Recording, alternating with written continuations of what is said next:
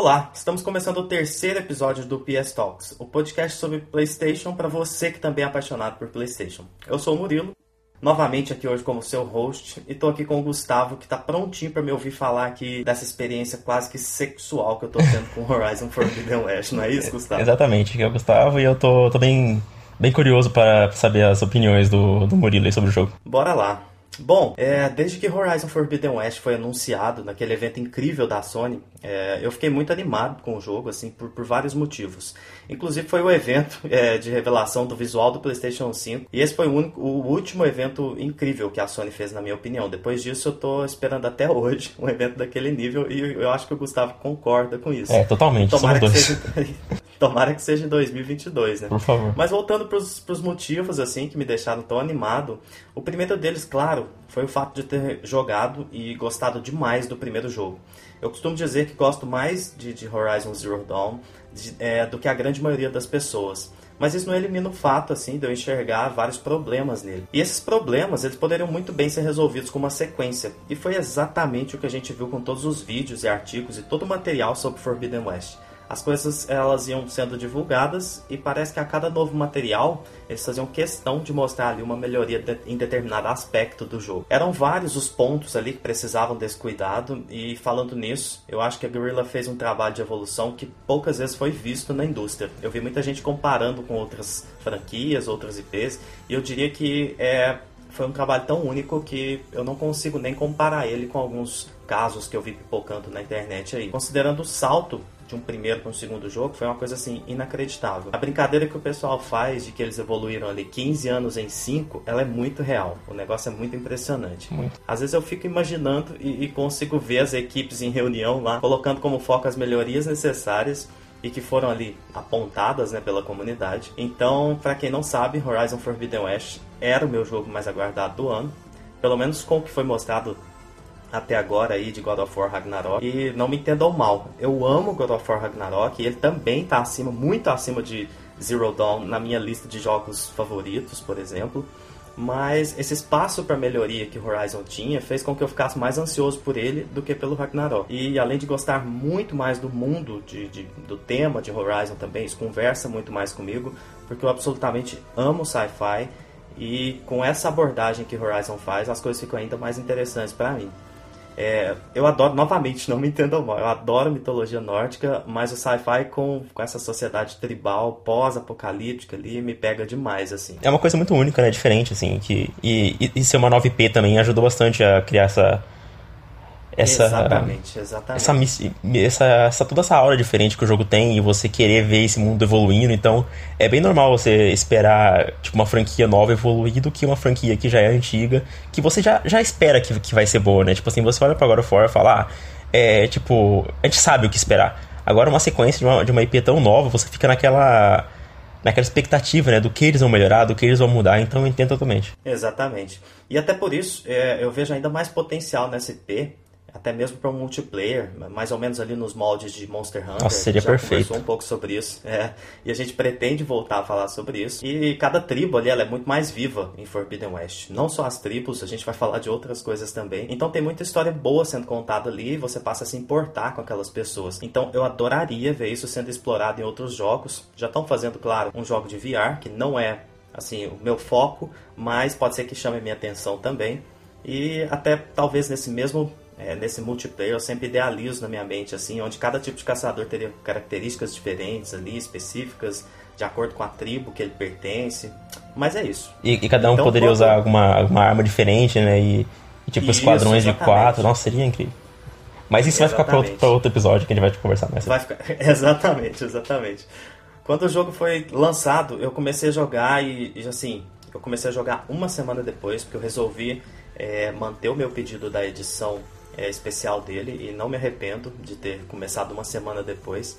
Mas quando eu já comecei a jogar ali no tutorial, eu tava com expectativa assim muito alta e não demorou muito para tudo começar a chamar minha atenção demais. A evolução visual do jogo, principalmente considerando ali que ele é entre muitas aspas, um jogo de PS4 com melhorias para PS5, ou seja, ele é um jogo cross-gen e que está rodando muito bem no PlayStation 4. Então, é normal você já no tutorial do jogo ficar parando ali para tirar foto da grama, da água, de uma árvore, dos raios de sol que eu não faço ideia de como que eles conseguiram fazer ficar tão bonitos ali, ou de qualquer cantinho ali do mundo que tem uma iluminação absurda, uma textura que chega a ser assim doentio, é ridículo de tão bonito, e ou até mesmo de um, de um lago, de uma água que é muito bonita. Então eu fiquei extremamente impressionado com essa evolução nesse jogo. E já ali no comecinho, você consegue sentir muito mais aquele mundo, percebe o quão mais vivo ele é. E eu não sou do tipo de pessoa que acha que gráficos incríveis são assim muito importantes para minha experiência, mas é, com o escopo desse projeto, como ele mira isso, eu acho foda demais entregarem algo nesse, desse tipo.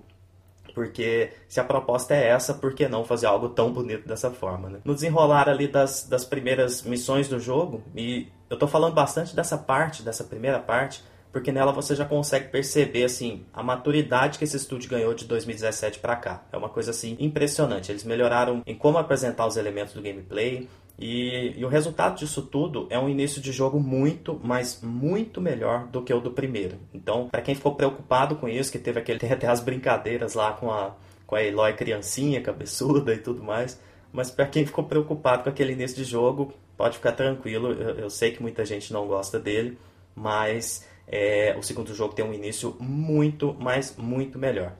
E o mais interessante é, é que quando o jogo se abre de verdade ali, quem está jogando vai entender o que eu estou falando, você percebe que o início desse também estava muito abaixo do que estava por vir. E eu lembro do, do Gustavo até falar comigo, falar, cara, espera mais um pouco que o jogo só melhora. O jogo vai melhorar ainda mais. É, é, é eu fiquei impressionado assim de pensar, pô, mas eu já estou gostando tanto desse início e, e, não deu outra, assim. O jogo melhorou demais. Eu tô, eu tô em um momento ainda que eu tô assim.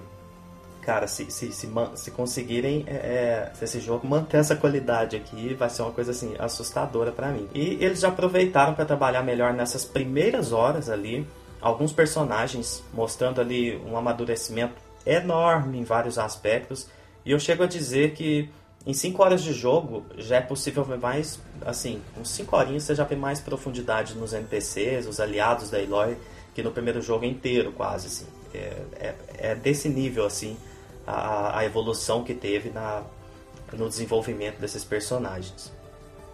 É, uma coisa que me chamou a atenção demais também foi a direção de cena, que é com certeza uma das responsáveis por isso dá pra ver que a Guerrilla aprendeu demais e pode ter sido até talvez com outro estúdio da Sony ou coisa do tipo, porque eles já tinham uma equipe gigantesca no primeiro, mas entregaram o primeiro com aqueles diálogos é, robóticos e tudo mais, que era um ponto bem fraco do jogo mesmo. Mas em Forbidden West, qualquer encontro que você tem com o protagonista, com um NPC aleatório, pode ser o cara que vende pedra da esquina, assim, é é uma coisa assustadora, mostra o cuidado super legal que eles tiveram e deixa as coisas muito mais naturais, naturaliza demais a cena, assim, e te deixa com vontade de assistir aquilo. Eu vi até alguns, algumas pessoas falando que geralmente pulam, assim, os, os diálogos, né, em cutscenes e tudo, e no Horizon dá vontade de você assistir aquilo do tão bonito que tá, do quão Sim, bonito dá totalmente. eles conseguiram deixar aquilo ali. É porque é assustador. É, assim. no primeiro é todo todo diálogo, até alguns da história era só aquilo lá, uma câmera focada pro, pro NPC, aí troca para Eloy. Troca pro NPC, troca para Eloy. E nesse existe um, um maior trabalho de câmera, de edição, parece que tá assistindo uma cutscene mesmo, né? Não, é, é demais. Eu tava até ouvindo o, o vértice do, do jogabilidade e o André estava falando disso. Ele, ele comentou que é o primeiro jogo a entregar esse tipo de coisa ao nível de Red Dead Redemption 2. E, e eu concordo, assim, porque é, é uma direção de cena que consegue naturalizar tanto as coisas, te, te consegue te fazer. É, assim, você se importa com aqueles personagens e você passa a gostar deles. E, e nossa, cara, é, é, uma diferença assim brutal do primeiro pro segundo jogo. Eu tô, tô impressionado. Nossa, é, é, bom você ter falado isso aí, porque é, legal você falar que tá gostando tanto assim desses personagens, porque é uma das coisas que eu menos gosto do primeiro e eu não consigo lembrar de quase nenhum personagem assim do, do primeiro. Exatamente. E no segundo, Exatamente. eles melhoram tanto isso que é tipo, é um salto absurdo, né? Isso, é. Os, todos os personagens do primeiro, inclusive os que agora são extremamente bem abordados e desenvolvidos, eles são esquecíveis no primeiro jogo, certo? Muita gente, inclusive eu, por ter jogado no lançamento, é, eu assisti aquele vídeo, resumão no YouTube e tudo mais, para lembrar de algumas coisas. Eu falei, nossa, esse aqui é aquele cara e tal. Cara, e no segundo jogo, em duas horas. O NPC apareceu para você, foi introduzido na sua história, em duas horas ele já tá, assim, melhor desenvolvido do que no primeiro jogo inteiro. Então é uma coisa assustadora. Eu queria até ressaltar que, para mim, The Last of Us Part 2 ainda é o melhor jogo da história nesse aspecto. A direção de cena da Naughty Dog é uma coisa assim assustadora, mas é, é o parâmetro né, da indústria. Mas Horizon também faz isso bem demais, colocando esse, esse aspecto, vamos dizer assim, em específico, no mesmo nível de jogos muito, mas muito grandes. E é claro, Horizon também vai ser logo logo um jogo gigantesco em termos de vendas e tudo mais. Sim, tem que lembrar que é um jogo mundo aberto, né? Tipo, é completamente diferente de The Last of Us. Exatamente, exatamente. Aqui não existe. Do... Nele, apesar de ser um jogo de mundo aberto, com, com esse outro escopo e tudo mais, aqui, cara, assim, não existe mais aquela conversa entre dois bonecos de cera, sabe? Estáticos ali, aquela coisa que existia no primeiro, que tinha hora que era assim, era de fazer a gente rir, assim, jogando. Você tinha que ignorar aquilo lá e ir pra parte boa, que era o combate, as máquinas e tudo mais, aquele mundo lindo que já era muito bonito e tal. Mas agora são dois ou mais personagens ali com gráficos extremamente impressionantes, assim, coisa que é, é, assusta mesmo. Eu vou usar muito essa palavra aqui, porque eu, eu tô assustado o tempo todo com esse jogo. É uma coisa assim absurda. E, e esses, é, é essa junção de fatores, ela mostra assim os personagens demonstram suas preocupações, ambições, todo tipo de sentimento, só com uma expressão facial e um olhar ali, é uma coisa muito mais humana. E, e você passa a se importar de verdade com aquilo ali. E enquanto você tá ali conversando com um NPC, assim, ele vai agir naturalmente, cara. Ele, ele anda de um lado pro outro enquanto tá falando com você. Ele pensa ou simplesmente é, tá sentado ali segurando algo na mão enquanto ele te explica algo. Eles conseguiram naturalizar isso aqui e eu tenho certeza que bateram em cima demais disso aqui no desenvolvimento do jogo, porque o que entregaram é um negócio é, muito mais humano, muito mais. Eu acho que essa é a, a, melhor forma de explicar. Fica muito mais natural e muito mais humano o comportamento de todos esses NPCs.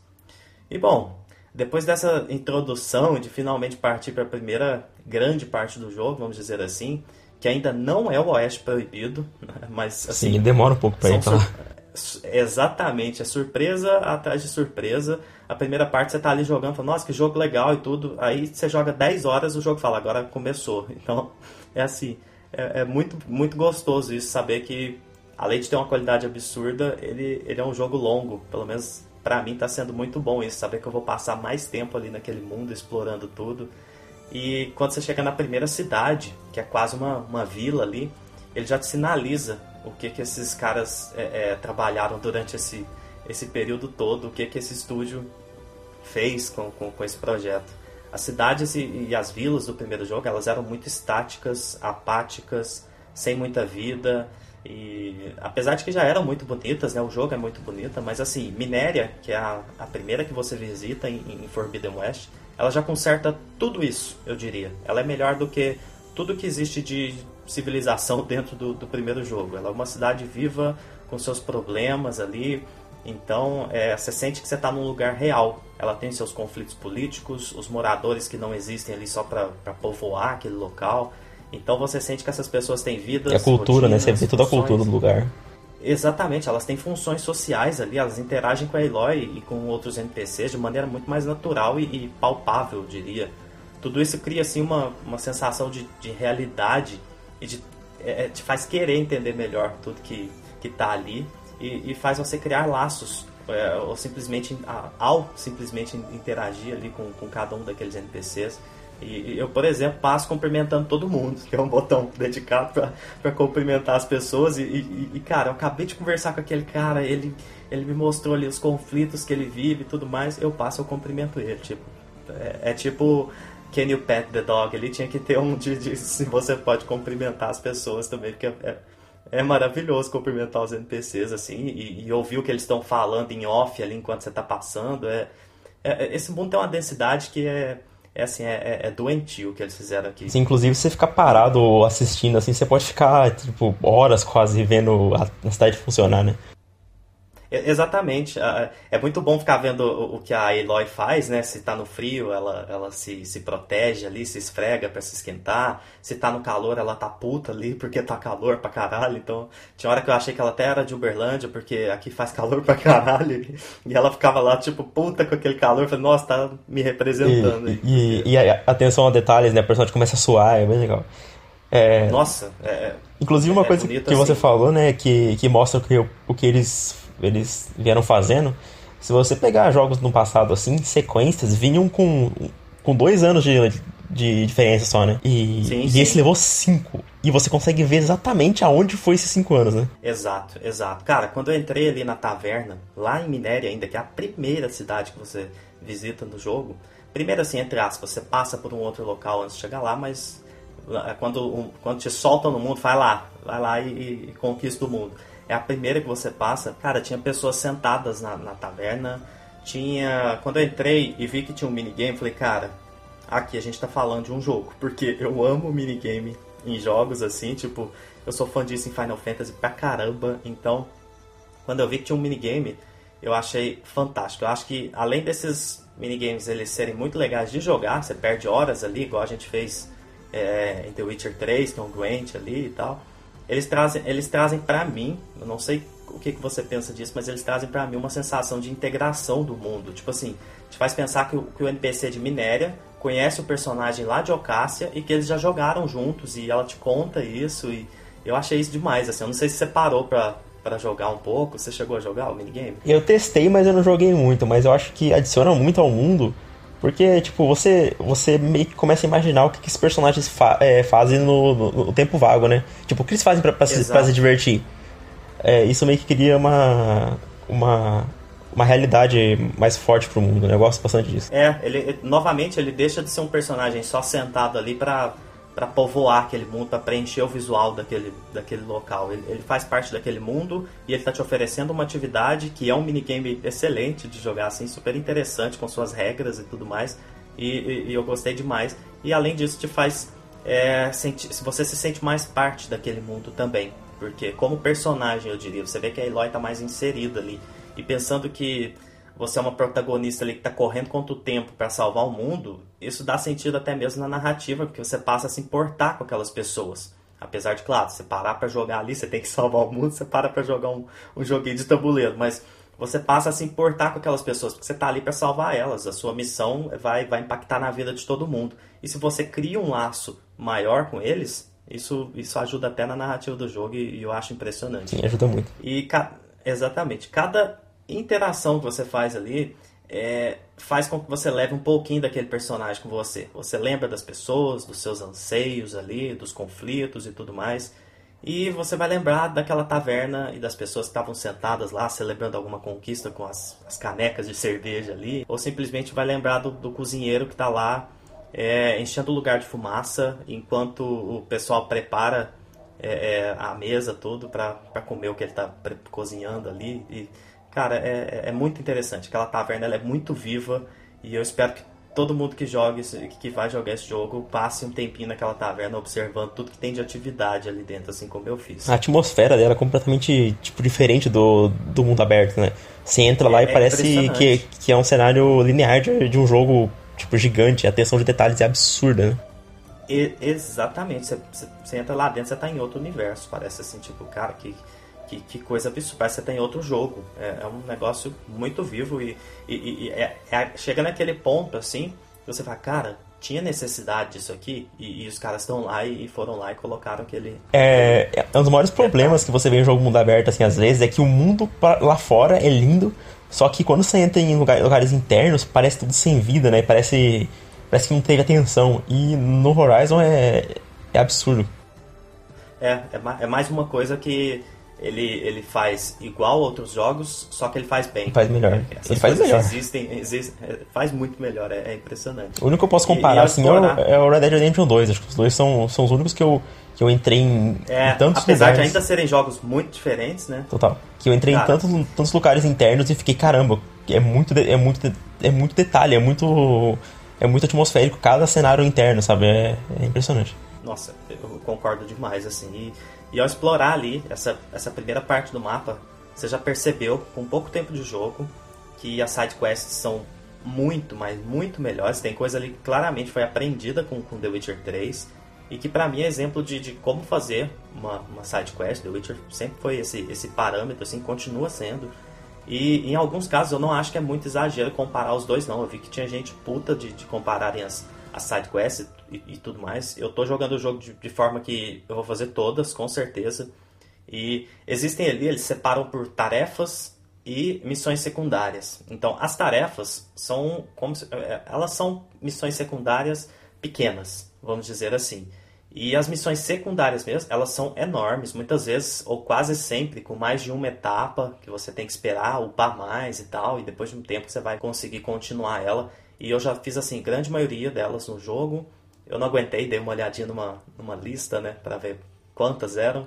E eu vi que eu fiz mais, é, mais da metade assim já, e, e eu tô impressionado com a qualidade delas e tem muita coisa ali comparável até mesmo com, com The Witcher 3, assim, que eu tô, tô gostando demais. É total, eu concordo. E é uma coisa que eu, que eu até ia comentar, é uma coisa que eu gosto muito em Ghost of Tsushima, por exemplo, que eu acho que o Horizon fez é fazer essa side quest que você continua fazendo com o mesmo personagem. E isso cria uma, uma side quest maior e você com, com, é, conhece mais aquele personagem. Não parece só uma coisa eventual, sabe? Eu acho que, que o Horizon fazendo isso dá um sentido maior a, a side quest. Isso, isso. E, assim, Nesse momento eu já tô no Oeste Proibido há muito tempo, já abri quase 100% do mapa ali.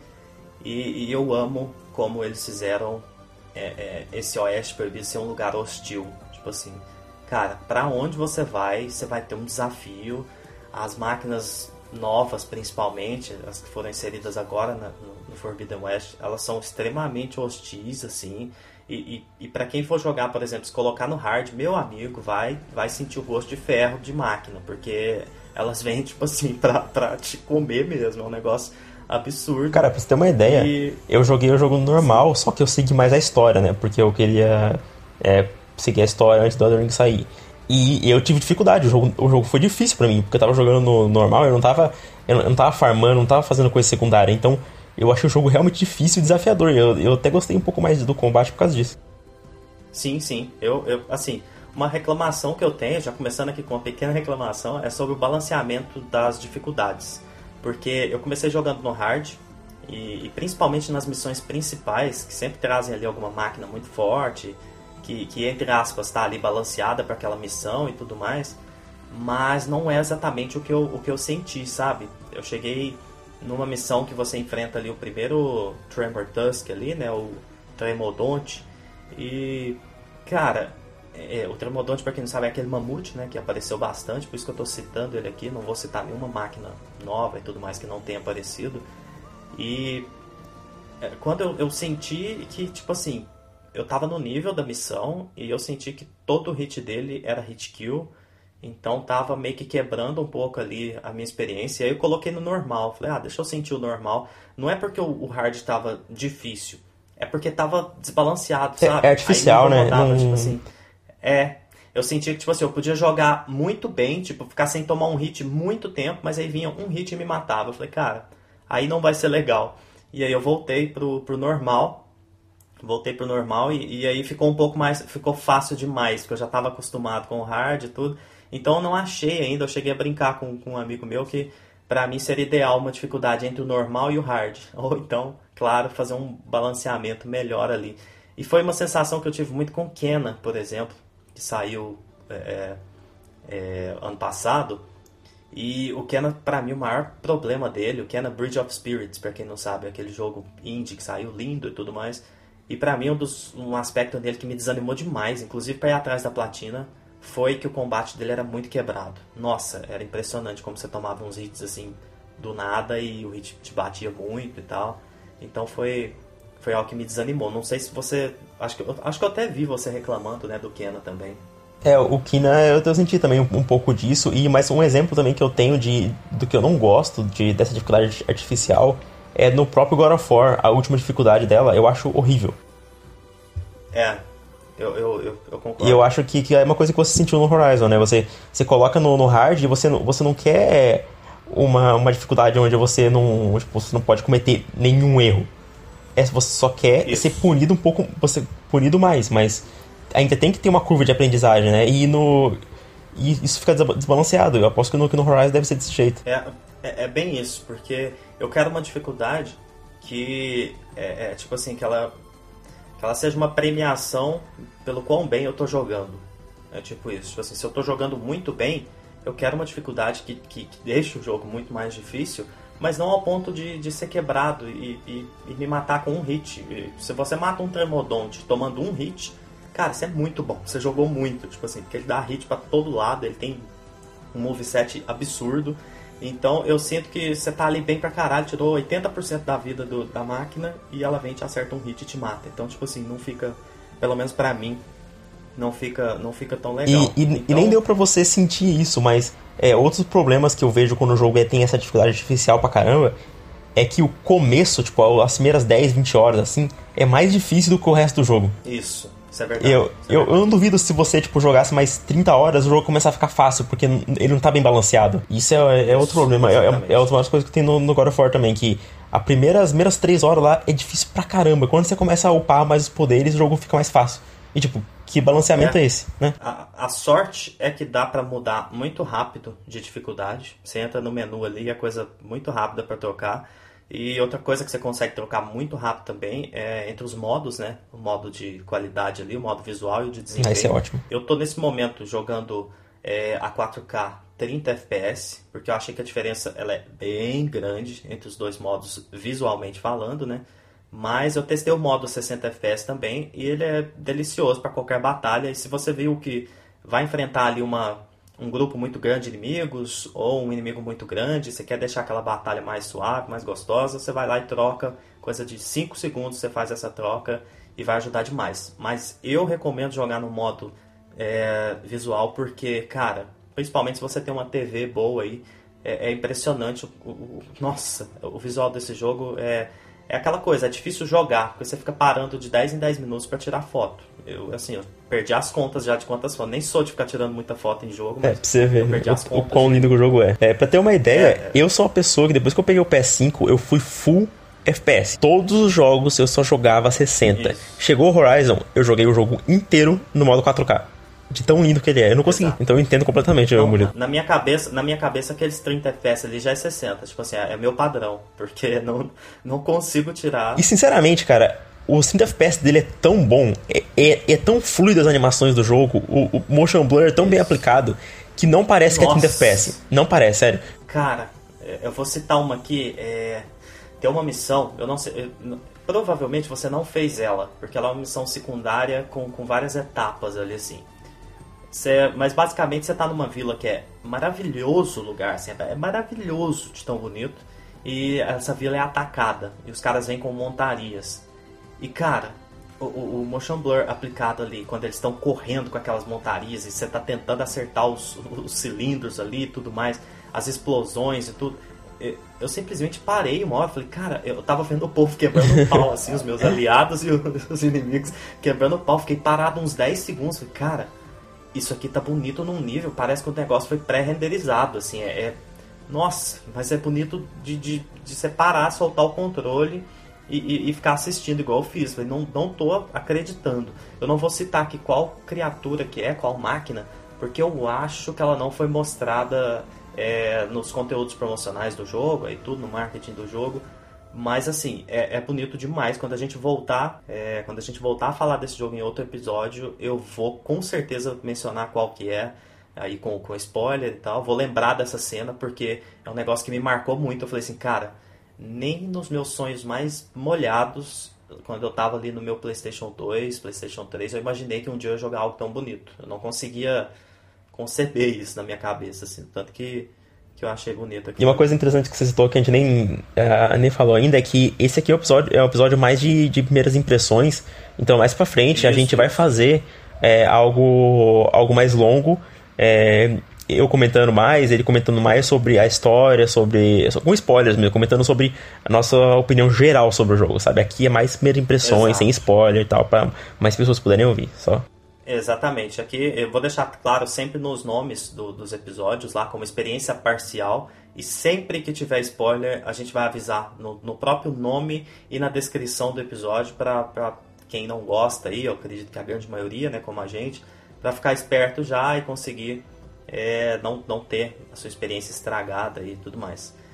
E assim, é, cara, tudo nesse, nesse jogo para mim é uma coisa impressionante, assim, tudo é, o seu contato com, com as crenças ali, com os povos e tudo mais, eu fico bobo que tudo para eles é motivo de para criar alguma teoria ou alguma crença, né? Cada um dos povos ali assim. E eu fico pensando, cara, se a nossa civilização, sem tudo aquilo que eles têm ali que sobrou de aparatos tecnológicos e tudo mais dos antigos ali para eles, já criou tanta merda no decorrer da nossa história, imagina só um povo daquele mundo. É assim, é algo que é abordado bem demais em vários momentos e principalmente nas missões secundárias. Por isso que eu tô louco para você jogar, voltar para ele, né? Assim que você conseguir se curar do, do, do Elden Ring. logo eu volto, logo eu. Pra... uma, hora, uma hora você sara. Aí você, você volta a gostar de videogame de novo. E aí você vai, você vai sentir um pouco disso, desse mundo e tudo mais. Mas o que eu tenho para dizer é que é, eu queria muito estar tá falando da história já, mas claro, a gente vai deixar pro episódio com, com spoilers, porque a história desse jogo tá indo para um rumo que eu nunca imaginei que ela iria, e eu tô gostando absurdamente desse rumo que ela tomou. E eu tô quase finalizando o jogo, provavelmente, tanto a história principal quanto é, é as missões secundárias. Mas assim, o mundo tem tanta coisa para fazer, tem tantas atividades e todas elas com uma qualidade tão alta, todas elas fazem sentido ali naquele mundo, todas elas trazem é, elas trazem um, um, uma noção assim de realização para você enquanto você joga e elas modificam geralmente o local. Você faz um bem para aquele local quando você termina aquela, aquela missão, aquela tarefa, coisa do tipo. E, e, com toda essa qualidade que, assim, qualquer NPC que você conversa, ele é extremamente bem trabalhado visualmente e quase que todo mundo naquele jogo foi, foi é, capturado ali com mocap, né, com motion capture ali. E eu tô assim, eu tô impressionado. Até esse momento eu tô amando Horizon Forbidden West. Ele tá sendo tudo que eu esperava desse jogo e, e um pouco mais. É, será que eu vou ter alguma coisa assim? Se eu vou ter né, alguma coisa é, de ruim para falar desse jogo, provavelmente, provável. Mas eu quero esperar para falar das coisas ruins. Até agora eu falei só dessa questão da, da dificuldade e tudo mais, que é muito desbalanceada, né? Mas depois eu provavelmente vou ter alguma coisa que pode ser aprimorada, coisa que eu não gostei e tudo mais. Mas até o momento é uma experiência assim absurda eu tô impressionado com esse jogo e você pode fazer qualquer pergunta aí para mim que eu tô, tô pronto para responder então, e quero saber, porque até para vocês saberem, a gente não combina e não mostra essas perguntas um pro outro. Então, é, o Gustavo vai me perguntar coisas e eu vou responder simplesmente é, aqui agora também. Tô ouvindo agora essas perguntas junto com vocês. Sim, exatamente. É... Vai lá, Gustavo, manda bala. Depois dessa, dessa, desse podcast que eu fiz aqui, manda bala. um mini podcast dentro do podcast. É... Eu vou fazer pergunta para ele porque, assim, como no último episódio ele fez perguntas para mim do, do Elden Ring, porque a gente já explicou lá que era o jogo que eu mais esperava e o Horizon é o jogo que ele mais esperava. Eu já joguei o Horizon, eu fiz a história principal, é, só que eu não fiz tanta coisa secundária assim. Então, é, eu tenho bastante coisa para falar do jogo, mas a gente, eu quis, a gente, a gente decidiu dar esse espaço mais pro Murilo falar, porque é um jogo que é mais importante para ele. Não que eu não gosto também, eu amei o jogo. Só que é só para ficar uma coisa mais, mais interessante, né? É, para não ficar tão desbalanceado. Então, eu fiz, eu separei algumas perguntas, que algumas coisas que, que eu tinha interesse em saber é, da opinião dele. E a primeira é, é uma coisa um pouco mais técnica, mas eu e ele, assim, eu e o Murilo, a gente sempre com, é, comentou do, do tanto que a gente ficou, ficou decepcionado quando foi anunciado que o Horizon Forbidden West e até agora o For Ragnarok eram jogos cross-gen, porque a gente tinha medo de disso comprometer o jogo, a gente queria ver o que eles iam fazer na nova geração. Então eu queria perguntar para você, é, jogando é, até agora, você sentiu que, que prejudicou? Que, que, você, o que você achou de, dessa do jogo ter PS4 também? Você acha que, que eles atingiram o seu, seu máximo, assim? Legal. É, gostei demais dessa pergunta, que é um assunto que eu gosto muito e, e eu defendo é, o lado injusto, vamos dizer assim, dessa, dessa discussão, porque eu acho que tudo tem que ser é, é exclusivo de, de nova geração, porque a, a premissa de uma nova geração é entregar experiências que não eram possíveis nos hardwares antigos. Basicamente é isso. Você troca de geração para isso. Claro que tem todo o lado comercial e tudo, mas a, a mudança de geração ela traz benefícios técnicos ali para os jogos. Então eu fiquei muito chateado no primeiro momento com, com God of War e Horizon, por ser duas franquias que eu amo, dois jogos que é, vão sair agora no, no, começo da geração, mas estão entre os mais esperados da geração toda para mim, provavelmente, e vão estar tá entre os meus favoritos da geração também, com certeza. É, eu, eu preocupei muito com isso, mas eu vi que o resultado, mesmo. É, eu acho que a maturidade é, que eles têm para trabalhar hoje com o PlayStation 4 ajudou muito nisso. O PlayStation 4 já é, é um console de, de completar aí 10 anos, então é, o que eles estão entregando lá é absurdo. Eu acho que comprometer vai sempre comprometer. O difícil é que a gente não viu ainda um jogo tirando, entre aspas, de novo, tudo que o PlayStation 5 pode oferecer. Então eu acho que é, é como muitos desenvolvedores, então, inclusive, estão falando, né, que eles estão arranhando a superfície ali ainda do que esse hardware pode fazer. É, eu fico feliz com o resultado que eles conseguiram entregar, porque está sendo algo impressionante para mim, mesmo o jogo sendo cross-gen. Eu estou extremamente assim satisfeito e em alguns pontos ele está sendo até mais impressionante do que eu imaginava por ser cross-gen. Então não, ve não vejo problema algum nesse caso. É, a gente tem até falado muito, comentado muito isso pelo WhatsApp ali, conversando no dia a dia, que a partir do ano que vem, aí sim, eu vou ficar pistola da vida se a, se a PlayStation começar a anunciar jogo cross-gen. Eu, eu acredito que os jogos da, da Naughty Dog agora, pode ser que, que sejam, provavelmente. O multiplayer ser. com certeza, né? Mas os outros, espero que não. O multiplayer com certeza, exato. É, o, o, resto eu espero que não, e eu espero que da Insomnia aqui também, que eles já falaram que é, Homem-Aranha 2 e o Wolverine vão ser exclusivos, eu espero que mantenham a palavra ali, porque vai ser vai ser muito importante para vender PlayStation 5 com força, principalmente o Homem-Aranha ali. Então a resposta é, cara, eu tô muito satisfeito. Eu acho que segurar sempre vai segurar. Eu fico pensando o seguinte: o que, que será que esses caras teriam acrescentado aqui se esse jogo não fosse cross-gen? Entendeu? Eu fico sempre com essa, com essa coceirinha ali, assim, de, de, de me perguntar o que, que poderia ter nesse jogo se ele não fosse cross-gen. Mas, mesmo sendo cross-gen, eles entregaram, assim, algo absurdamente bom e eu estou muito satisfeito. Então a minha a minha visão é mais ou menos essa, assim. Olha, eu dando minha opinião aqui sobre a sua opinião, e eu concordo totalmente com o que você falou, eu tinha o mesmo medo que você. E, e assim, eu acho que você concorda comigo que acho que é o jogo mais lindo que você já jogou, né? Cara, é, em muitos aspectos, sim. Eu acho que em alguns aspectos, The Last of Us Part 2 ainda é mais bonito. Por incrível que pareça, porque aquele jogo é impressionante. Mas em, em muitos, mas assim, muitos aspectos, é, Horizon Forbidden West é o jogo mais bonito que eu já joguei, assim, mas com uma folga boa. No que ele é bonito, ele é bonito assim, com folga. Não tem nada que.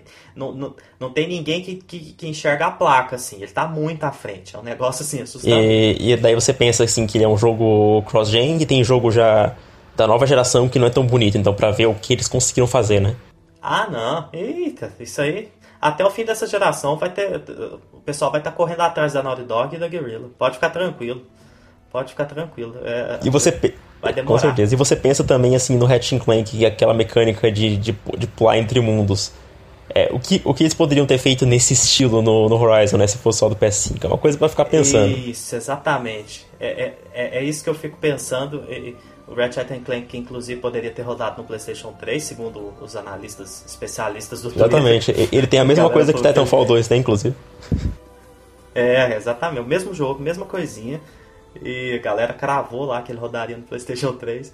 Então eu fico pensando bastante nisso, porque para quem não jogou o Ratchet Clank Rift Apart ainda, aquele jogo ele é assustador também, assim. E, e principalmente no, no, design dos personagens, é, nas, nas transições ali com os portais e tudo.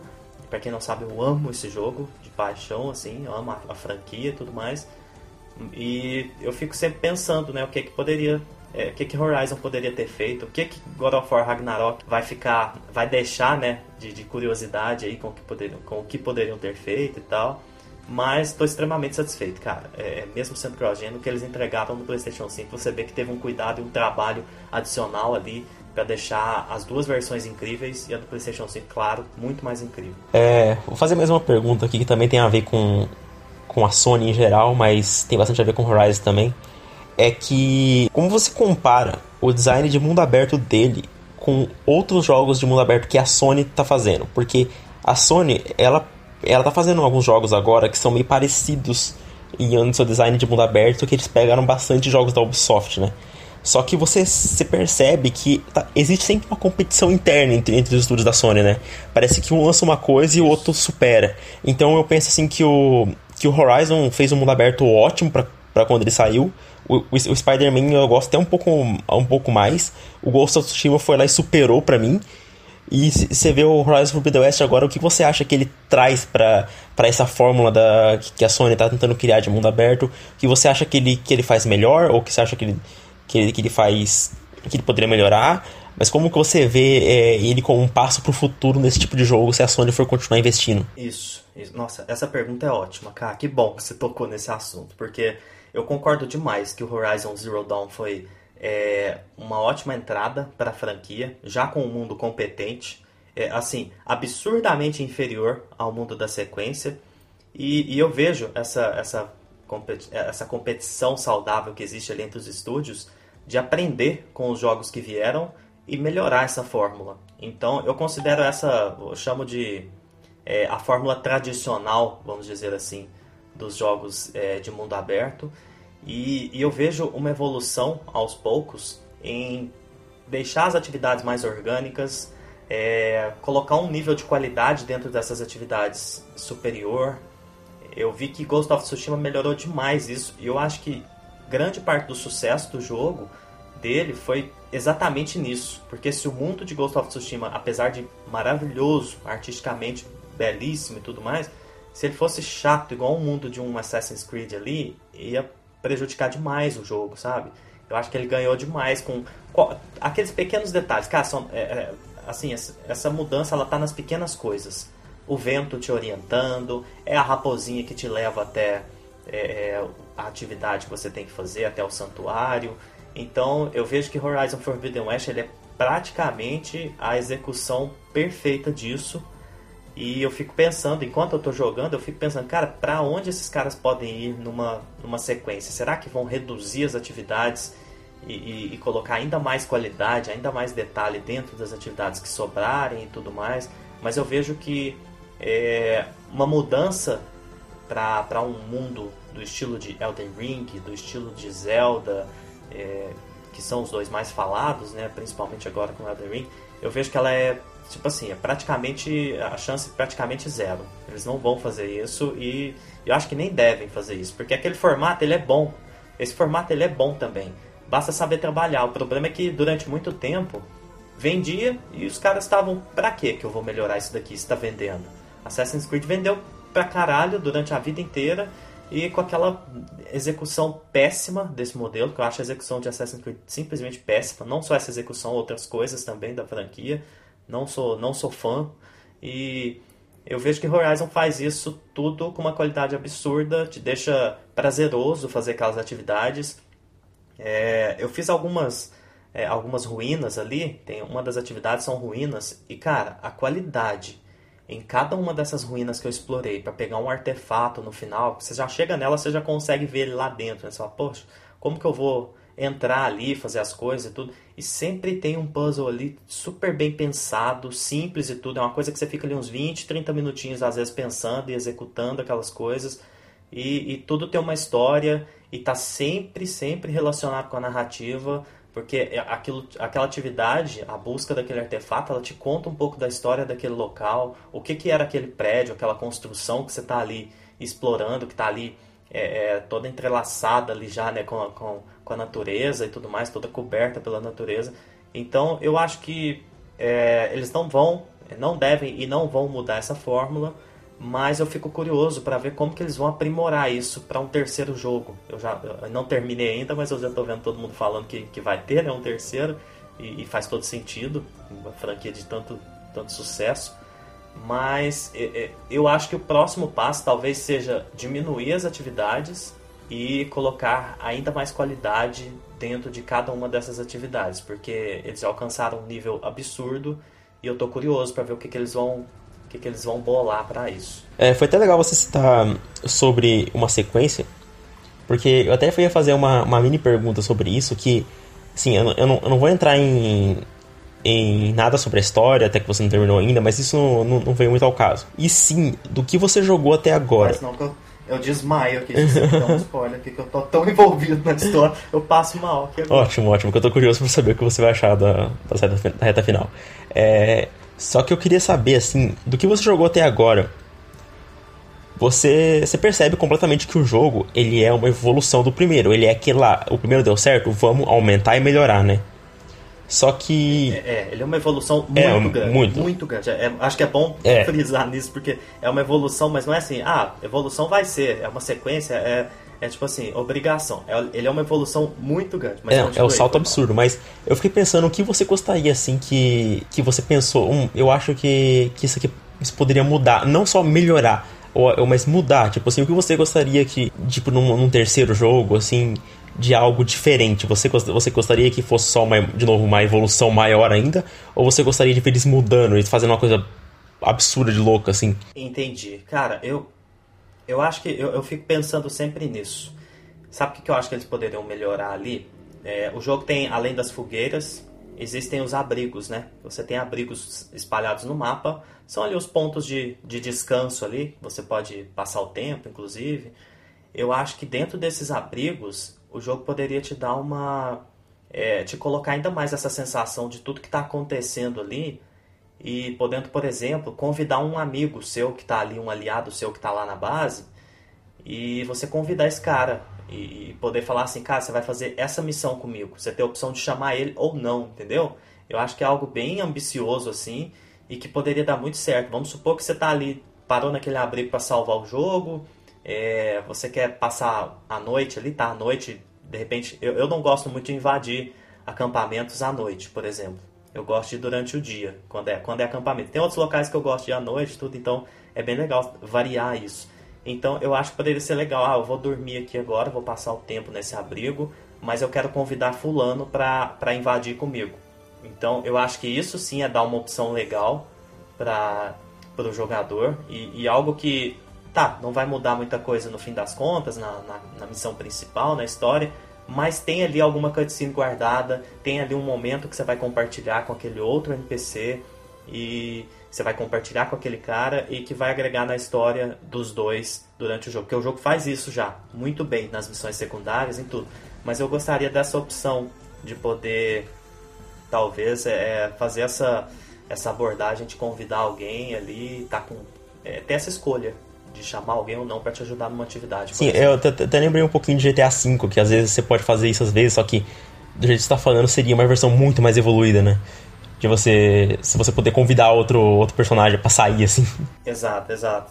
Seria muito foda, porque é muito conteúdo que fica ali parado, de, de repente o cara não quer convidar ninguém em missão nenhuma e ficou aquele tanto de conteúdo ali no disco ali, o desenvolvedor trabalhou pra caralho e, e tem que usar. Mas pode ser algo ambicioso para usar uma vez ou outra no jogo, é, para te dar essa sensação, né, de tipo assim, cara, eu, eu decidi fazer isso e por conta dessa escolha eu tô aqui assistindo essa cutscene que o NPC X compartilha comigo uma história do passado dele. Então, esse tipo de coisa vai me, me colocando muito. O jogo já faz, repito, o jogo faz isso muito bem e por isso você é, é, se preocupa com aqueles NPCs. Tem um NPC em, em, particular, que eu não vou falar o nome e tudo, que eu gosto tanto dela, é uma mulher. Acho que eu sei quem que é. eu gosto tanto dela, do povo dela e da. Eu, eu imagino eu gosto tanto dela que, que qualquer cena que eu compartilho com ela e tudo. E olha que eu não concordo com a crença do, do povo, da cidade e tudo. Mas assim, é, é tão interessante tudo que ela tem para me falar daquele povo, daquela crença, de tudo que eles estão passando. Eu, eu paro assim para assistir e, e, vou ficando encantado, assim, tanto que eu gosto. Não, nunca imaginei que eu ia gostar de ver. E... Só pra dar o, o spoiler de quem é, quem tá jogando vai saber. Mas eu adoro ela, cara. É, é incrível, assim. Ela é, é, Nada contra, eu tenho até amigos que são, né? interessantíssimo pra mim. É, nada contra, eu tenho até amigos que são, que não gostam de picanha, mas claro que isso eu tô fazendo brincadeira, tá, gente? É só uma. Só pra descontrair aqui, mas é porque eu falar vegano, quando você chegar nesse lugar, se você ainda não jogou, você já vai entender o porquê. E, e, e simplesmente eu, eu adoro aquela personagem, tudo que ela compartilha comigo. Então se tivesse um pouco mais disso. Sim, concordo. E até você falou, falando um pouco de um tipo, do futuro, eu fico pensando para qual lado você gostaria que a, que a franquia fosse, porque algo que eu não gosto muito no primeiro, que eu não senti tanto no segundo, foi elementos de RPG. Então o que você acha? Acha que, que eles têm que seguir um caminho mais para um jogo de ação e aventura? Ou você acha que eles, que eles devem investir mais em RPG na, no próximo? Não, para mim de, de, elementos de RPG tá ótimo. Eu não, não acho que Horizon tenha que ser um, um RPG. Tem muita gente que vende o jogo dessa forma, né? Ah, é um RPG de mundo aberto. Não, amigo, Horizon não é um RPG. Ele é um jogo de ação e aventura de mundo aberto com elementos de RPG, o que é muito comum hoje em dia. Quase todo jogo tem elementos de, de RPG, mas Horizon não é um RPG. Eu acho que ele não precisa ser. E, claro, de repente usar um elemento ou outro a mais, tudo bem. Mas eu não acho que Horizon tenha que seguir esse caminho, não precisa. E esse, esse jogo está me provando isso, porque dentro do que ele dentro do que ele faz e, e quando ele flerta com algum aspecto de RPG, ele já faz muito bem e você vê que já fica é, é, suficiente ali, porque ele já tem conteúdo demais para explorar, mecânicas demais para explorar e para mim continua sendo ação aventura com elementos de é, uma coisa que eu senti tá, nele tá foi que ele não tenta mascarar é, e colocar falsos elementos de RPG como o primeiro fazia. A, pelo menos as partes que eu joguei eu não senti que o jogo te dava escolhas que você sabia que não ia levar para lugar nenhum e eles realmente não levavam para lugar nenhum sabe? É, Parece que o jogo tá legal, tá focando legal. mais em contar aquilo lá e, e ser direto do jeito que ele. Ele ser honesto com você, sabe? Isso, exatamente, exatamente. O, o pior é o jogo criar uma expectativa ou tentar passar uma imagem de algo que ele não é. Aí é onde lá pra frente você vai vem a frustração, né? Porque ele te cria expectativa e a expectativa todo mundo sabe, é a mãe da, da frustração. Então, é, o jogo não faz isso e, e tá ótimo, assim, para mim.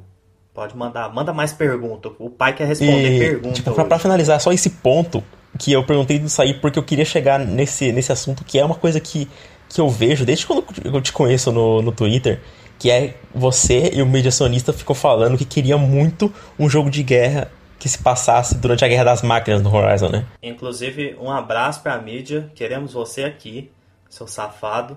E sim, essa ideia veio dele, eu roubei na cara dura. Eu falo para todo mundo que foi eu que criei, assim, de, de sem, sem, fico nem vermelho para falar, porque eu acho tão, tão bacana isso, tão, tão legal, que é um jogo da Guerrilla, que é especialista em fazer shooter. É, fizeram jogos excelentes, que o Zone 2, abraço e saudade. E, cara, tem duas missões até agora, são duas. É, não, posso, não vou citar de onde, tudo para não dar spoiler mas em duas missões eles falam muito da guerra contra as máquinas. E existe uma tribo até que venera esses caras né, e tudo mais, quem lutou na guerra e tudo. Então, é, tem duas missões ali que eu falo, cara, será que alguém da Guerrilla pensou nisso? Eu parei e fiquei pensando, será que eles estão me. Eles estão brincando comigo, porque um jogo, um shooter em primeira pessoa. Eu nem sou fã de primeira pessoa, mas um shooter em primeira pessoa, contando a guerra contra as máquinas, se passando ali na guerra contra as máquinas, seria algo assim impressionante da Guerrilla e pode ser feito dentro, claro, dentro desse universo. Então os caras teriam uma nova IP, mas com, com o Lord Horizon ali expandido. Então, assim, eu acho que ficaria perfeito. Então foi a mídia que criou, mas eu falo para todo mundo que foi eu que criei essa ideia porque essa ideia é maravilhosa e eu espero que eles possam é, pensar É, porque é, você falou sobre uma sequência e isso poderia ser tipo, uma sequência do mundo de Horizon, né? Porque vai, vai expandir o universo, né? E... Nossa, demais. Um spin-off. Chama do que quiser, tipo assim... Ah, um standalone, não sei o que, vamos voltar no tempo. Beleza, só me dá esse jogo. Eu quero dar tiro em máquina em primeira Horizon 3, é isso, ele vai ser o The Last of Us Part 2. Você vai ter duas campanhas, uma no passado e uma no, no presente. Você, você joga metade do jogo com a Eloy e depois aí, ó, você, vai, você vai passado e depois conecta os dois personagens. Olha aí. Ó. Manda bala. Manda no meu peito que eu tô prontíssimo. O, o que a Guerrilla fizer. Tá, a Guerrilla tá chegando num, com esse jogo que eu tô amando.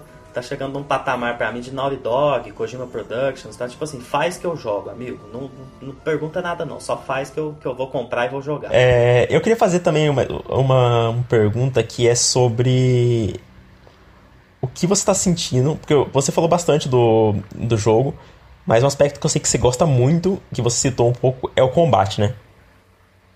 E eu queria que você Nossa. só descrevesse um pouco como é que está sendo a sua experiência lutando, lutar com as máquinas, como é que está sendo encontrar máquinas, lutar com ela, o que, você achou das armas novas, é, o que você achou das adições de, de elementos no jogo. Me fala um pouco sobre a sua experiência no combate. Ótimo, vamos lá. É, o melhor podcast de PlayStation do mundo, que é o Sacred Symbols, nós somos o segundo, infelizmente. Eles, e o terceiro não existe, porque eu não bons, conheço. Nossa. o terceiro não existe porque não tem mais podcast de PlayStation. Mas, cara, eles estavam falando exatamente isso, que para eles o jogo brilha é no combate. E eu fiquei pensando nisso, eu falei, tá, o combate dele realmente é primoroso e é uma das coisas mais gostosas que eu já joguei na minha vida. É, é aquilo ali que eu quero quando eu ligo um videogame e vou enfrentar alguma coisa. É, é aquele combate ali que eu quero. E eu, eu sou apaixonado nesse combate por conta de, de ser contra máquinas, principalmente que é, quando é contra máquinas. Combate com humanos ele foi extremamente melhorado, é, mas ainda não é aquela coisa não tem um. um é, porque você tá, é difícil comparar, né? Você vai comparar um cara com armadura com a porra do Tiranossauro Rex de 30 metros mecânico, tipo. É complicado. Essas máquinas, cara, eu lembro muito bem quando, quando saiu na E3 o trailer de, de anúncio do Horizon Zero Dawn. É, eu tava com uns amigos assistindo e falei, cara, eu queria dar um abraço e um beijo em quem deu essa ideia de fazer um, um, um dinossauro robô, porque é genial, com os componentes e tudo, e você estudar o que, que você quer remover do bicho e, e e o, o que o DualSense faz nesse jogo é, é uma pornografia, assim, é, é para maior de 18 anos o que ele entrega. Tanto ele quanto o Pulse 3D, que é o, o, o fone oficial com, com áudio 3D, é uma coisa assim absurda. O que, esse, o que esse conjunto entrega no combate é um absurdo. Mas voltando especificamente sobre o combate, eu acho que era um ponto muito fraco do primeiro jogo, a falta de, de uma variedade maior de armas e de habilidades para essas armas, sejam passivas ou não ali. As habilidades são incríveis. Você, assim, o jogo ele me lembrou muito em, determinado aspecto assim, Metal Gear Solid 5, porque no Metal Gear você, você chegava numa base e tudo, você ficava pensando, porque você tinha N maneiras de abordar aquilo ali, de invadir aquela base. Eu sempre jogava no stealth e tudo, mas as possibilidades estavam ali. Então eu, eu achava isso muito bom. E eu lembro que, que na época Muita gente falou disso, que adorava Metal Gear por isso. E Horizon me dá muito essa, essa sensação, porque você chega e vê uma máquina de longe, você escaneia ela, você entende, você entende como ela funciona, você vê quais são os componentes, o que, que você quer retirar primeiro, se você quer retirar uma arma que ela tem para usar contra ela, você consegue é, avaliar o ambiente, você vê se tem aquelas pilastras para você utilizar ali, o, o salto e tudo mais. Então eu sempre tento explorar ao máximo o, o ambiente e, e, a variedade de armas. Eu deixo meio que sets prontos ali. Tipo, eu tô indo para uma região que tem muito ardiloso, eu já sei o que eu vou usar com aqueles, com aqueles bichos. Inclusive, o ardiloso é, é uma das melhores criaturas já feitas em um videogame para mim, porque o que ele é inteligente e, e, e, ardiloso, aqueles. aquele ardiloso, aquele. O nome dele ficou maravilhoso. A, a, tradução de ardiloso, inclusive, é uma das melhores traduções que eu já vi, porque ele, ele se chama Stalker, né? Bandai deveria e, aprender com as traduções. O nome pra mim, devia, pra não chamar o capacete de capacete retorcido. E tá lá um ou, texto. Ou, ou chamar Blighttown de Cidade das Moléstias. Meu amigo, nossa. E, puta que pariu. Inclusive, eu vi que. É, tá chegando em gente grande isso e a galera tá começando a cobrar. Que bom, né? Que estão que cobrando isso. Mas é, o Ardiloso, meu primeiro encontro com ele foi, foi absurdo. E ele me faz lembrar muito isso, da questão de, cara, qual set que eu vou usar, qual armadura que eu vou usar para esses bichos. É, eu consigo montar uma variedade muito maior de, de, de set de armas ali. Você consegue brincar com elas de várias formas. Tem arma ali que eu acho que é o. Assim como o mago. Se o mago for o modo easy de, de Elden Ring, de qualquer coisa da From, a, a lança explosiva é, é o modo easy de Horizon. Porque, cara, é, nossa, o que, que é aquilo? Tem hora que eu falo que eu chego pra, pra uma luta, eu sei que vai ser difícil, e eu falo, cara, não vou usar lança. Porque eu quero, eu quero mais tempo de combate com esses bichos aqui. Porque se você deitar ele no elemento ali, os bichos têm. As máquinas têm, têm fraquezas, né? Elementais. Você deita ela com, com elemento e, e atira a lança, meu amigo, você tá. É, é, é judiano, assim. Não tem jeito. É, fica engraçado o combate, porque você brinca com as máquinas. Mas, claro que tem máquina muito difícil, tá? E que não te deixa acertar a lança de jeito nenhum, porque até o, o arremesso da lança, ele foi muito bem pensado e ele não é tão preciso Sim, é rápido uma flecha também. Né? E, e, tão rápido. Isso, exatamente. Então, é, é, tudo é muito interessante. Apesar dela ser muito forte, ela tem os seus, seus pontos negativos também. Mas o combate Horizon é quando eu ligo o videogame eu penso, nossa, eu, eu quero muito encontrar agora um, um Thunderjaw ali e, e lutar contra ele, experimentar arma tal nele. Eu vou matar ele sem remover nenhum componente, sem pegar nenhuma arma de, de que está no chão ali, de criaturas mortas, né? Sempre tem alguma arminha ali perto do, do Thunderjaw para você usar contra ele. Então, assim, as possibilidades do combate elas são é, é, absurdas e eu tô achando isso impressionante. O combate desse jogo é um dos, dos meus combates favoritos de todos os jogos, assim. Eu acho que é um dos pontos mais positivos nele para mim. Só que ele tá me chamando a atenção com, com tantas outras coisas que o combate ele, ele passa a ser mais uma coisa Sim, boa que, no, no primeiro sabe? era certeza... o, o ponto mais alto, né? Nesse aí tá tudo elevado, né? É, exatamente. O primeiro Horizon, a, além da temática, né, de pensar, porra, pós-apocalíptico, com máquinas, robô dinossauro, tribos e, e a Eloy maravilhosa e tudo. E o combate era o que mais chamava atenção. Tipo assim, cara, o combate desse jogo é maravilhoso. Só que agora tem muita coisa maravilhosa ali. Então é até bom alguém parar e falar, cara, mas e o combate? Tipo, me lembrar do combate, porque você até esquece de falar. E o combate desse jogo, para mim, tá entre as melhores coisas que existem, assim, de remover componentes e tudo mais. Me lembra muito Monster Hunter, né? A questão de cortar o rabo do bicho, quebrar o É por esse combate tão incrível que a gente pensa como então... seria divertido, né? Você fazer um Monster Hunter enfrentando máquinas robóticas, né? O multiplayer, o que, que, é isso? O que, que, é isso? Ali tem potencial demais. Vai acontecer? Provavelmente não, mas assim. É, eu eu acho que vai, cara. Eu tô achando realmente que vai, porque. É, cara, eu gostaria. Tomara que esse jogo bata assim 20 milhões rapidinho, mais rápido do que o primeiro, porque merece e essa IP, essa IP ela precisa ser expandida e, e, ser trabalhada de outras formas. O VR já achei muito legal de, de fazer um jogo em VR, apesar de não dar muita atenção pro VR, mas já achei super legal de, de, de fazerem. O Call of the Mountain lá, né, que é o, o Horizon do VR. Mas eu espero que, que Horizon seja utilizado em outras produções aí, vamos ver. Inclusive PlayStation Productions lá, vamos ver o que, é que eles vão fazer de, de filme ou série com esse jogo, porque vai ter que rolar. É um. Tá, entre, tá no, no alto escalão da Sony agora, Horizon. Então, tipo assim. Eu acho engraçado que, que nós somos pessoas que não gostam de coisa online a gente fica sempre criticando, tipo, a Sony quando investe, mas a coisa que é para investir, ela não faz ainda. É incrível. É, não, é, é, isso aí a gente vai ter que. Nossa, o episódio, provavelmente o próximo episódio, hein, pessoal? O próximo episódio é, é o episódio que eu quero ser ofendido na internet. Eu quero, eu, eu, quero ser xingado, porque eu quero falar tudo e a gente vai fazer um episódio Sim, muito legal. Esse, esse vai ser engraçado. Tô, tô ansioso. E a gente vai falar mal de muita coisa da uhum. Sony que a gente detesta. Principalmente nos últimos dois anos, né? Principalmente, então... É, nossa, assim, os últimos dois, três anos, apesar dos jogos incríveis e talvez os melhores anos de, de lançamentos first party ali, a indústria está mudando bastante. Mas tem que lembrar que, que esses jogos estavam sendo feitos antes desses três anos, né? Então pode ser resultado de uma boa gerência no passado, né? vai saber. Isso, exatamente. Apesar da, da gerência atual ter coisas a direção atual da marca ali, né, ter coisas muito positivas, tem coisa demais que a gente quer reclamar e a gente quer deixar registrado aqui. Então, tô ansioso para esse episódio, vai ser Vai ser legal. Eu só queria dar um, um uma frisada em umas coisas mais satisfatórias de videogames falando de combate, que é quando você explode o, o tanque de um de um inimigo usando um elemento. Meu é, Deus. É, sim. Com certeza.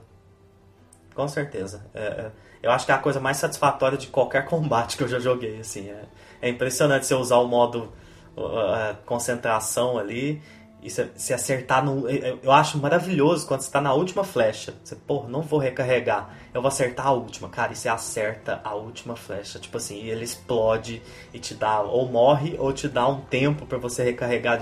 Você, você se sente.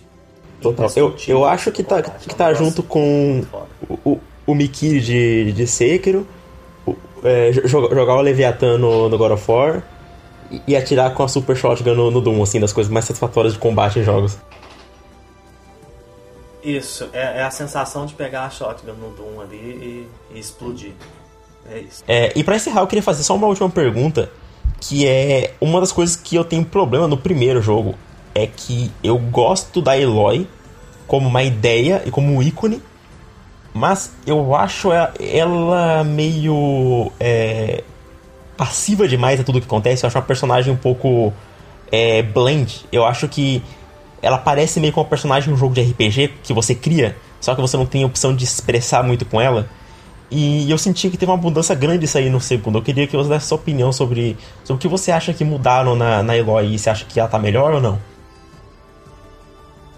Cara, a Eloy como ideia, como premissa no primeiro, ela era muito boa. Mas para por ali, né? Não tem muito. É, ela tem um desenvolvimento, mas assim, é, é, incomparável com o segundo jogo. No segundo jogo, é, você vê refletido ali nas ações dela e na forma com que ela trata todo mundo. Eu até vi gente falando que acha ela apática e tudo mais, eu discordo demais, assim, porque ela é pau no cu em alguns momentos, mas um pau no cu necessário demais, porque, tipo assim, ela tá respondendo, é a personalidade dela respondendo a tudo que ela viveu na vida. Ela, ela passou por, tipo assim, comeu pão que o diabo amassou na infância e cresceu sendo é, é, a esquisita sempre, né? A, a renegada ali e tudo mais.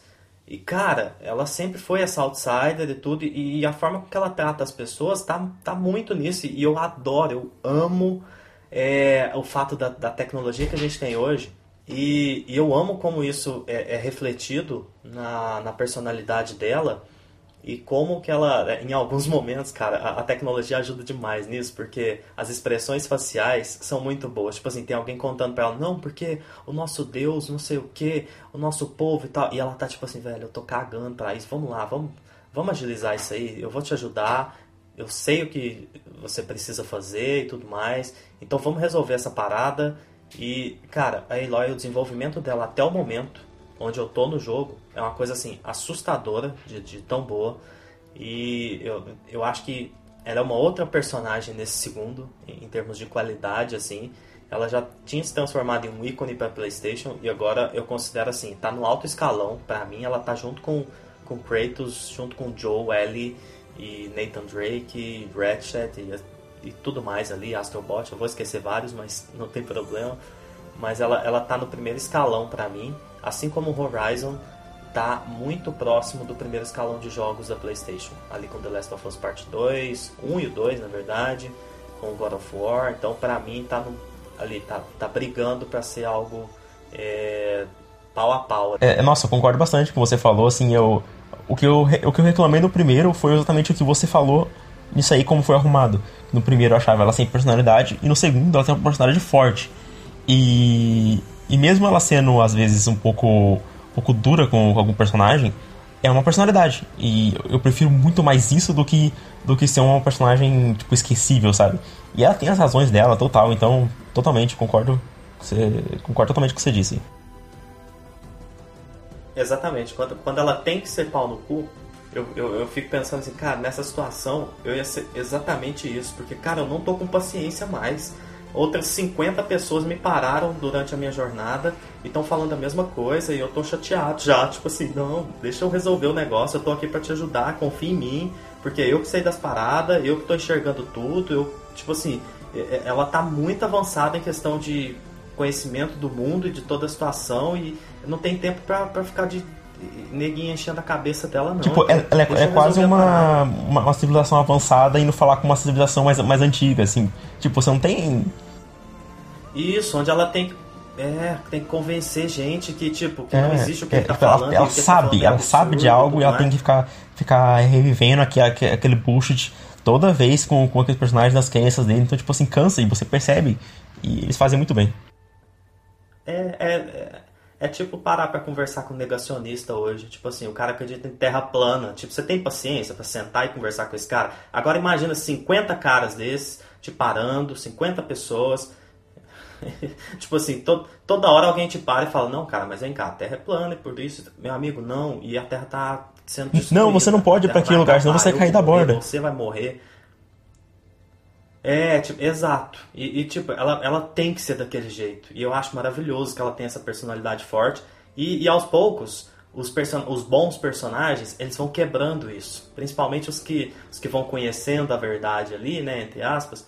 É, eles vão quebrando isso nela. E ela fica, assim, muito é, é, gente boa com esse pessoal e vai quebrando aquela, aquela barreira que ela tem ali. E, e ela, ela inclusive faz é, desabafos ali, né? Durante a jornada com alguns NPCs, tipo, velho, eu sei o que você está passando, porque eu passei isso na minha infância, a minha foi assim e tal.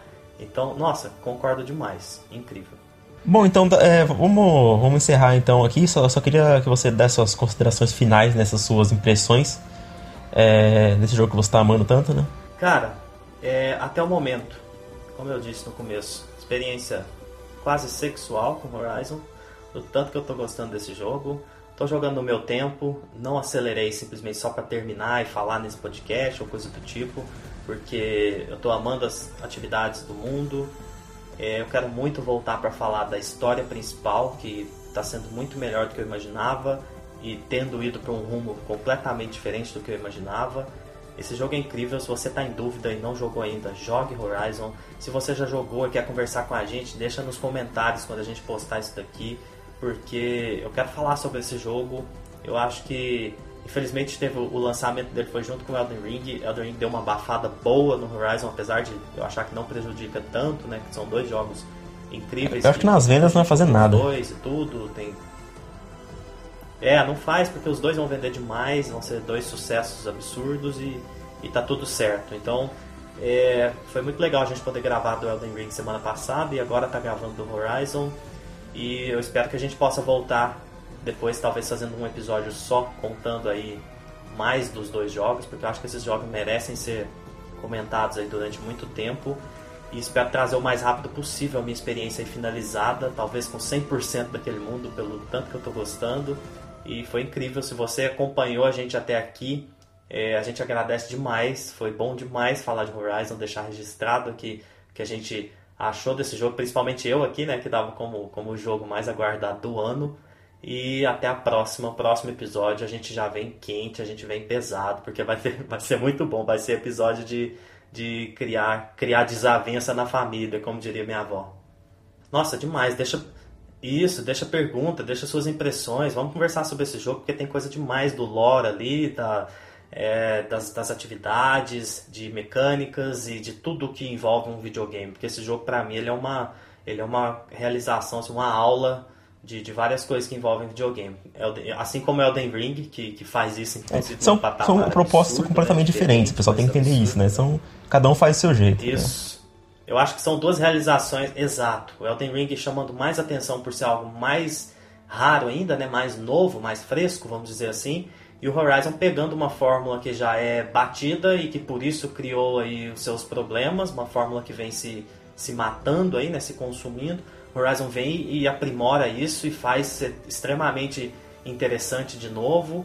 Então deixa, é, deixa sua opinião aí nos comentários, vamos bater papo sobre esse jogo, porque é o que a gente gosta de fazer. E até o próximo episódio, porque o próximo a gente vem quente é, podem esperar que vai ser um episódio super legal. A, a, Muito obrigado. Até o próximo. Um abraço, Gustavo. O choro dos sonistas no próximo episódio. Ah, o próximo, o próximo vai ter um rio, um, um No próximo eu camisa tá verde, brincadeira.